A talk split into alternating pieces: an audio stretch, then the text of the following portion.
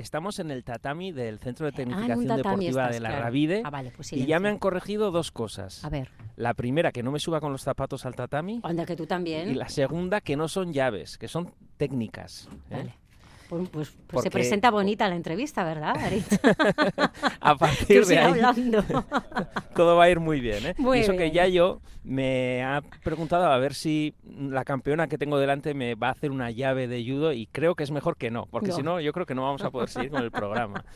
¿Quién es la campeona? Pues mira, eh, logró la medalla de bronce en el Gran Slam de París de judo, donde se van a jugar los Juegos eh, el próximo verano. Eso lo logró hace dos semanas, pero es que acaba de aterrizar en Pamplona tras lograr este fin de semana otro bronce, o sea, otro podium, en el Gran Slam de Bakú, en. Azerbaiyán. Anda. Se llama Ariane Toro. Egunon, buenos días, Ariane. Buenos días.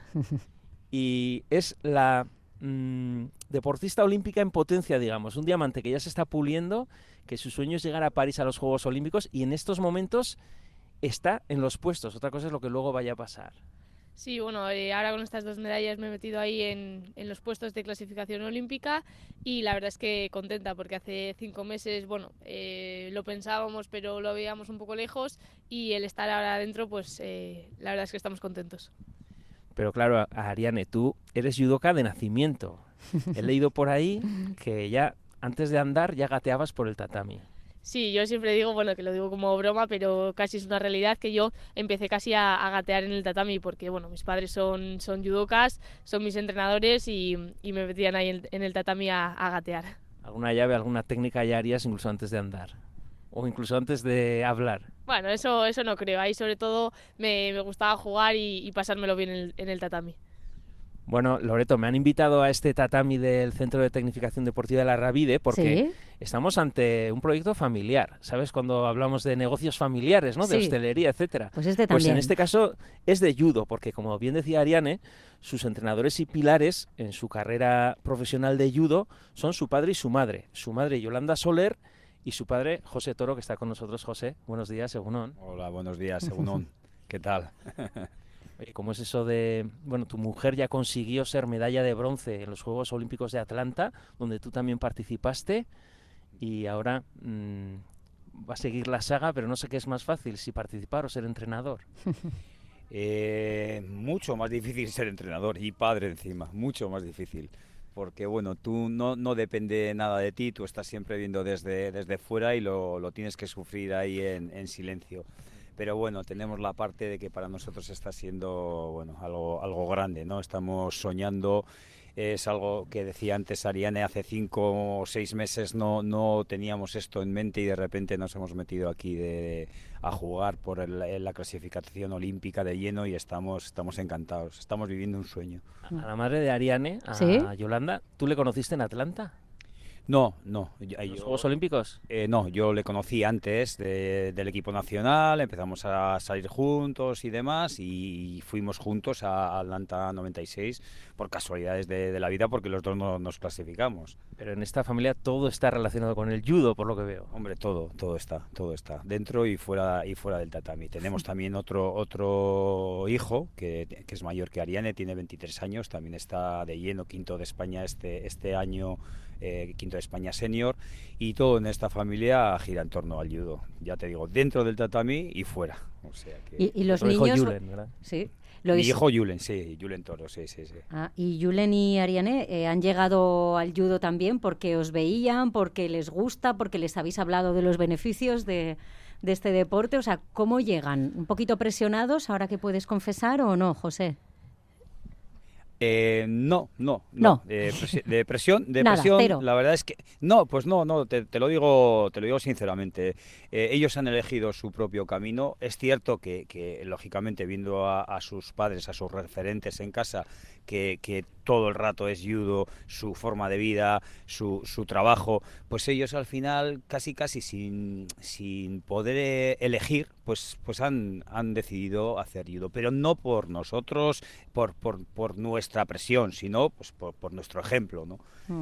Pero no solo es hacer judo, es llegar casi a, a ser, con muchas posibilidades, deportista olímpica. Que eso, tu madre eh, lo ha sido, tu padre, tu madre consiguió un bronce, parece fácil, pero no está al alcance de casi nadie. No, no, no, no es nada fácil, pero bueno, eh, está claro que eso, nosotros también desde pequeños tenemos los referentes en casa eh, de que se puede conseguir, entonces eh, también eso te hace ilusionarte, creer más y, y, confiar en ello, porque al final si tus dos padres han estado en unos Juegos Olímpicos, es que bueno, pues es algo difícil y que hay que luchar y que hay que trabajar, pero que, que se puede conseguir. Oye, Ariane, hay gente que me dice, Buah, yo no trabajaría con mi padre en la vida. ¿Y cómo es eso de tener el padre y la madre entrenadores? Pues la verdad es que yo, a mí me gusta mucho. Eh, yo confío en ellos plenamente, que para mí eso es... Eh... Estoy delante, Ariane, ¿eh? estoy delante. ¿eh? para mí eso es imprescindible, confiar en, en, el trabajo de tus entrenadores y que además sean mis padres. Pues claro, a veces también eh, hemos ido a casa y nos hemos ido un poco enfadados de algún entrenamiento, mm. pero bueno, sabemos llevarlo bien. Incluso luego eso, eh, ganar una medalla y celebrarlo con tus padres a este nivel, pues es más emocionante que, que si es un entrenador normal. Entonces, bueno, yo estoy encantada. ¿Qué recibes de ellos? ¿Qué, ¿Qué, te plantea tu padre? ¿Qué te plantea tu madre? Eh, ¿Habláis de técnicas? ¿Habláis de psicología también? ¿Con qué te eh, quedas de cada uno de ellos? Pues recibo sobre todo apoyo ellos eh, saben lo que es esto, saben lo que es estar luchando por unos Juegos Olímpicos y eso también es importante, que ellos hayan vivido eh, lo que tú estás viviendo, las sensaciones que tú puedes tener en el tatami cuando pierdes, cuando ganas, eh, pues ellos me proporcionan sabiduría y sus, sus, experiencias. Y yo siempre digo que la combinación perfecta para mí es mis padres juntos, con, con, mi hermano y conmigo, que nos enseñan pues mucho judo y mucho, mucha actitud para, para estar en el tatami. A ver, pero la frase favorita de tu padre, cuando se dirige a ti. La frase O la que más se repite, sí. Ariane, pum, pum, pum. No te olvides. Ordena el cuarto. Ah, no, que, que, que pelee, que pelee. Que pelees, vale, vale. Esa es su frase favorita, que, que salga al tatami a pelear de verdad. Ajá. ¿Cuál es tu consejo, José? ¿Qué consejo le das ahora que está, no sé, también puede haber cierta ansiedad, ¿no? A las puertas de unas Olimpiadas.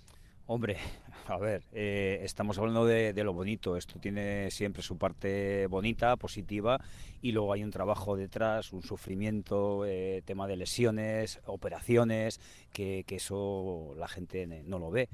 Pero bueno, eh, presión. Hemos llegado aquí casi sin darnos cuenta. Ariane, lo que hablábamos antes, Ariane es una, deportista muy completa, que lo tiene de, serie desde, desde que nació.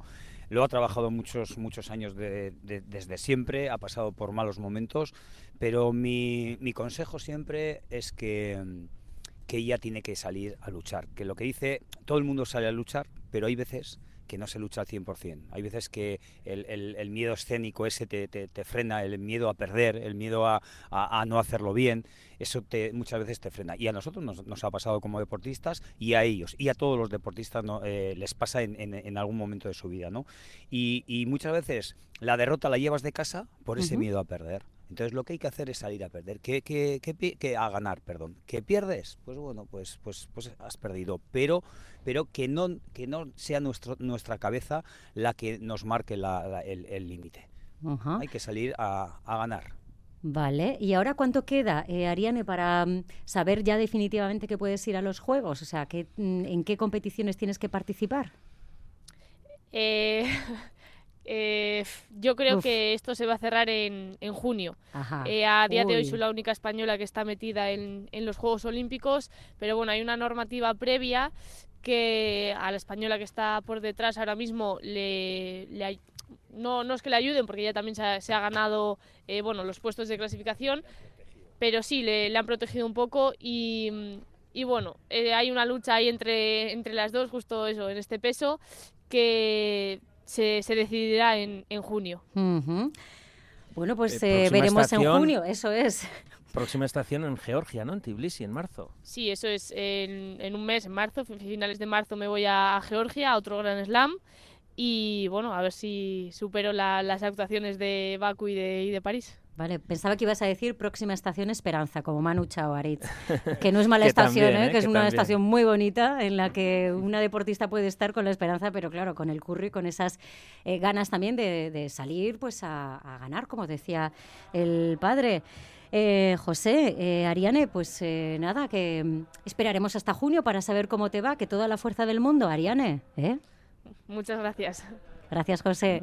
Muchas gracias. Un abrazo. Eh, la, esperanza es parte del juego. Claro que sí, claro que sí. Agur Aritz.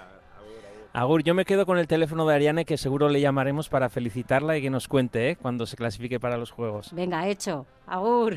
Quiero arte.